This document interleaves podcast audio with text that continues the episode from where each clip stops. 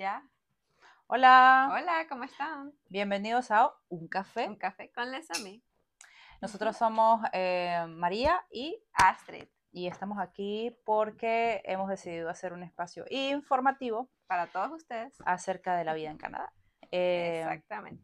la iniciativa eh, comenzó justamente porque la gente nos preguntaba cómo es la vida en Canadá, este, ¿me puedo ir a Canadá? Este, ¿Cómo se han sentido ustedes? Y bueno, decidimos hacer un podcast porque eh, queremos da- eh, conseguirles el dato. Queremos conseguir eh, especialistas que les hablen acerca de inmigración, De finanzas, turismo inmobiliaria, y muchas cosas más. Hasta, cosas más. hasta cómo emprender tu propio negocio aquí. exacto. También yo, como soy mamá, quiero... Yo no soy mamá. Quiero hablarles del sistema educativo, porque yo sé que hay muchas familias que buscan venir a Canadá, este, porque bueno, al parecer es, o la gente lo ve en el mundo como un país eh, muy bueno para pues, formar una familia. Y para emigrar como tal, también para hacer vida profesional. Vamos a hablarle de ese punto de la, de la vida profesional aquí en Canadá, Ujú. que a veces se piensa o se ve un poco complicado, pero sí se puede lograr. Realmente hay muchas maneras y muchas herramientas que te permiten insertarte en el mundo laboral también aquí en Canadá. Sí, hay muchos caminos que llevan a Roma. Nosotras, por ejemplo, eh, tenemos dos procesos completamente diferentes. Sí, pero Ujú. creo que primero deberíamos hablar el de por qué llamamos al podcast Un Café con Les Amis. Ah, sí. Eh, nosotras trabajamos juntas hace mucho tiempo, hace Cuando siete nos años. conocimos, siete Sí. años atrás. este, y trabajábamos como mesoneras. Salud. Salud por eso. De hecho, tomábamos mucho café en esa época y, mucho- siempre nos ha gustado bastante. y mucho tequila. También. este, bueno, eh, en ese entonces, cuando nosotros llegamos aquí, eh, bueno, eh, donde trabajamos se hablaba mucho francés, la gente hablaba mucho francés y a mí es amigo o amiga en francés. Entonces queríamos jugar con, ese, con eso y llamar al podcast Un Café con Les Amis. No, en realidad era porque tomábamos mucho café. Y también porque, era- nos decimos Ami. Exacto, Tú eres porque- Ami, yo soy Ami, Ami María, Ami Astrid. Ajá, perfecto. Exacto. Ese es como que el tema, el juego de palabras que quisimos formar. Y bueno, en el episodio de hoy queríamos contarles acerca de eh, nuestros procesos, nuestros procesos de adaptación, de de inmigración, ujú. cómo llegamos aquí, por qué llegamos aquí. Si fue fácil o difícil nuestra experiencia o no. Exacto. Y yo voy a dejar que pues Astrid comience con su Con mi experiencia, Experiencia. labor- la Ujú. experiencia de inmigración. Ujú, un poquito, un poquito larga. Este, mm, yo, bueno, también lo otro, porque hay muchas personas que nos conocen, pero obviamente habrán personas que nos van a ver por primera vez. Las dos somos venezolanas. Yo me vine para Canadá en el 2015, abril 2015, pero yo comencé mi proceso eh, desde Venezuela. Allá solían presentarse muchos grupos de abogados que te eh, daban la información acerca de cómo era el proceso para emigrar a Canadá, así como también te mencionaban otros países como Australia.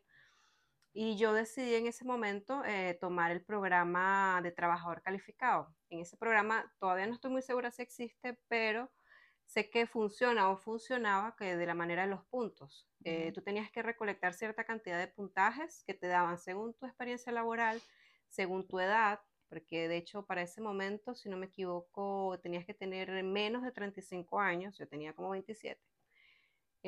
Una Em, pollita. Sí.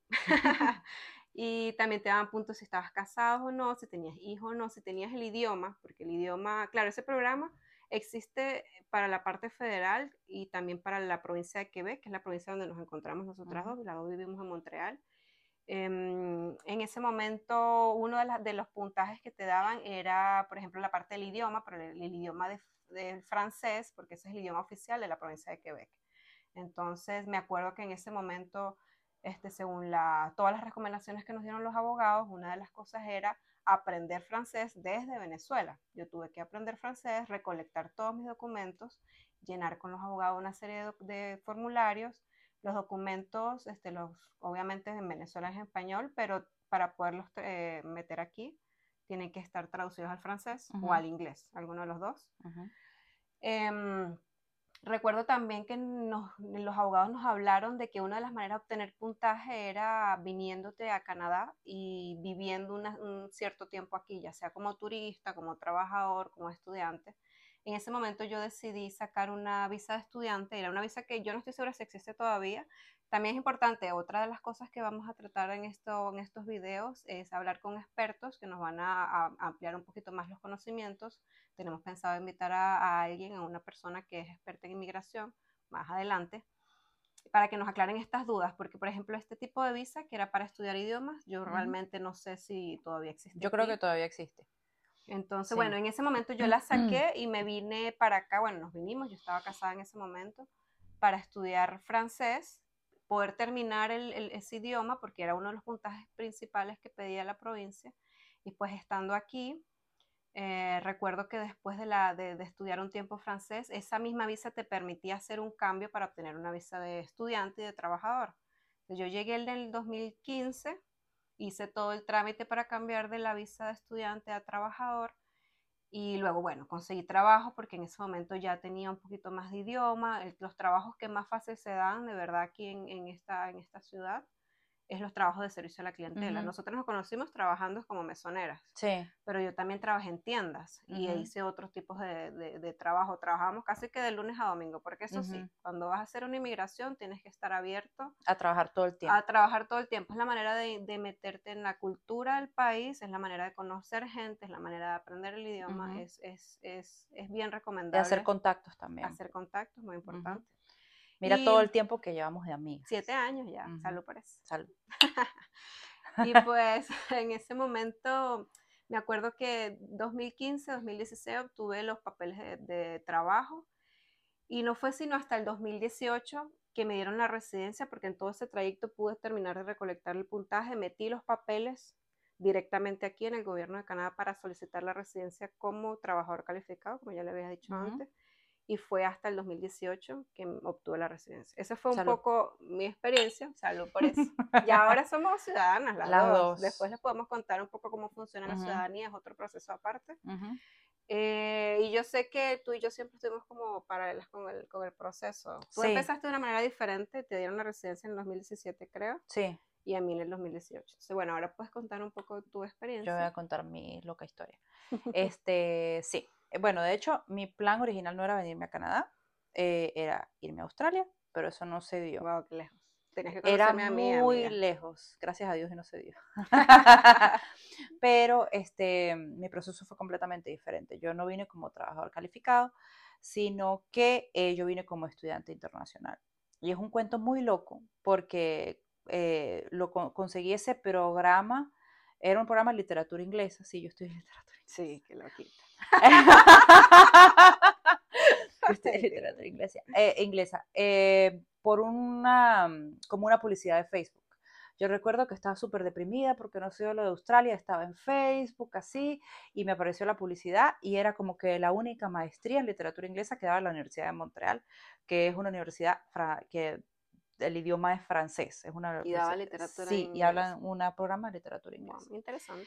Eh, bueno, eh, pasé mi proceso de admisión, me dieron el cupo en el programa y saqué mi visa como estudiante internacional. Cuando vienes como estudiante internacional y vienes en pareja, tu pareja tiene derecho a tener una visa de trabajo abierto. Es decir, que puede buscar trabajo pues en cualquier área, conseguir cualquier trabajo. Durante el tiempo que fui estudiante, chévere, pero ya cuando me gradué yo tenía que conseguir un trabajo en mi área o un trabajo de supervisión, o sea, un trabajo donde yo era como que supervisora.